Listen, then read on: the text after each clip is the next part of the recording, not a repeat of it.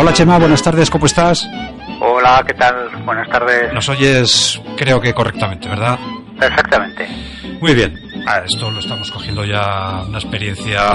profesional.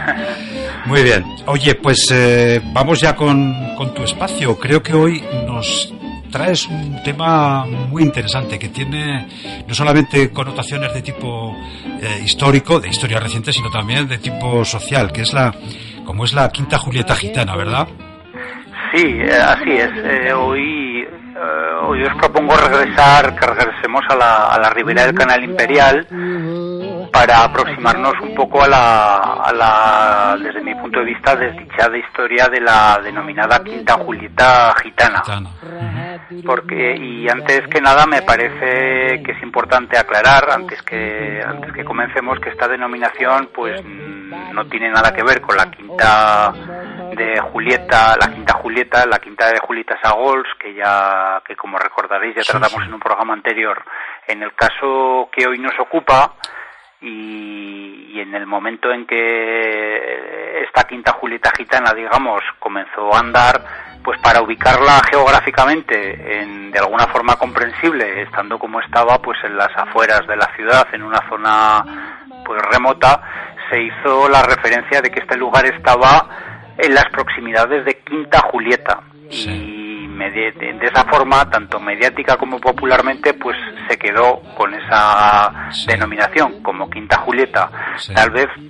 seguramente pues porque mucha muy poca gente conservaba en ese momento ningún recuerdo de que hubiera algo denominado Quinta Julieta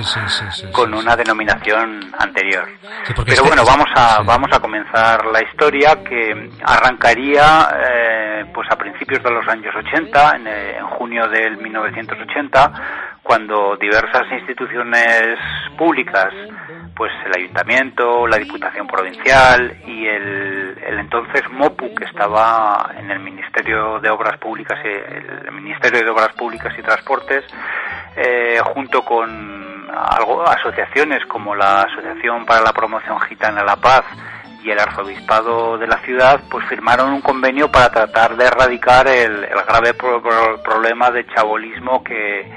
que había entonces en la ciudad de Zaragoza. Eh, que se tradujo esta, esta firma, entre otras iniciativas, en que a partir del año 1981 se empezó la construcción de un poblado eh, que se ubicó en una parcela de 25.000 metros cuadrados junto al Canal Imperial, que, que, equívocamente fue denominado Quinta Julieta, como, como he comentado hace, hace un momento eh, por eso, porque, porque, quedaba cerca de la referencia este a la antigua Quinta Julieta. Eh, en ese momento, este, este proyecto de construcción de, este poblado, pues parecía una buena medida para acabar el, con el chabolismo y así fue valorada pues por todas las partes como una victoria y un, y un avance y un progreso. Eh,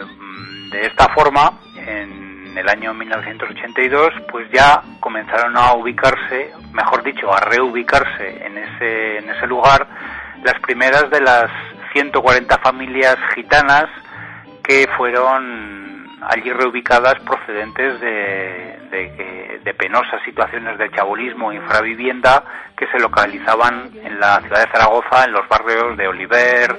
en Castillo Palomar, en La Buzada, en el Arrabal, en Ranillas, en la Magdalena,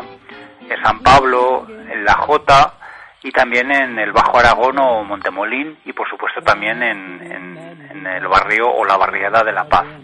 De esta forma eh, llegaron a concentrarse en su momento de máxima concentración poblacional pues hasta 850 eh, personas de etnia gitana que hasta entonces pues, pues como digo, pues eh, se, hallaban dispersas en pequeños núcleos de, diversas zonas de la ciudad. Y se reubicaron en unas nuevas viviendas eh, que fueron ordenadas en, en, nuevos viales a los que se le dieron nombres vinculados con la cultura y la etnia gitana, como la, calle de Baena, de Buendebel, Buena Madre, Pascual Portolex, eh, Quinta Julieta, y Sol Naciente eh, la plaza de Tronlacho y una avenida que fue denominada de Mohenjo-Daro porque este era el nombre de una mítica, bueno, no mítica, antiquísima ciudad de la civilización del Indo, uno de esos lugares donde se dice que proviene el pueblo, el pueblo gitano. Bueno, pues esto comenzó de esta forma, pero al poco tiempo se, fue constatando que la, experiencia estaba resultando fallida, pues cuando no traumática por diversas circunstancias, como siempre, porque estos problemas no son no son sencillos y las soluciones tampoco tampoco lo son. Eh, eh, por eso habría que comenzar por el propio concepto de, de Quinta Julieta Gitana como una especie de poblado gueto eh, situado en las afueras de la ciudad donde se concentrara pues de golpe eh, pues toda la población que estaba en una situación muy penosa eh, y de esa forma pues de forma casi fantástica pues saldría de la marginación y se insertaría en la sociedad. Bueno pues por eso a los pocos años ya en 1986 ya se constató con toda su crudeza que esta iniciativa pues había, había fracasado, pues que se había llegado ya a situaciones conflictivas cuya traslación, como suele ser habitual a los medios de comunicación, pues fue presentada en términos casi volcánicos, ¿no? Como si aquello fuera un volcán social a punto de, estallar. Eh, porque además, eh, entre otros conflictos, pues se desataron conflictos eh, y con los propios vecinos de la zona de La Paz, que llegaron a, convocar manifestaciones en contra de la presencia de este poblado, de su desmantelamiento, eh, etcétera, etcétera, de forma que se llegó a una situación de potencial conflicto social, pues eh, bastante, bastante mm, eh, poco previsible. al poco tiempo, desde el punto de vista municipal, pues ya se empezó a valorar algunos otros criterios eh, que modificaban este hecho de concentrar en un, en un único punto a la población gitana que, estaba en, con problemas de, marginación y de, y de, y de desamparo. Eh,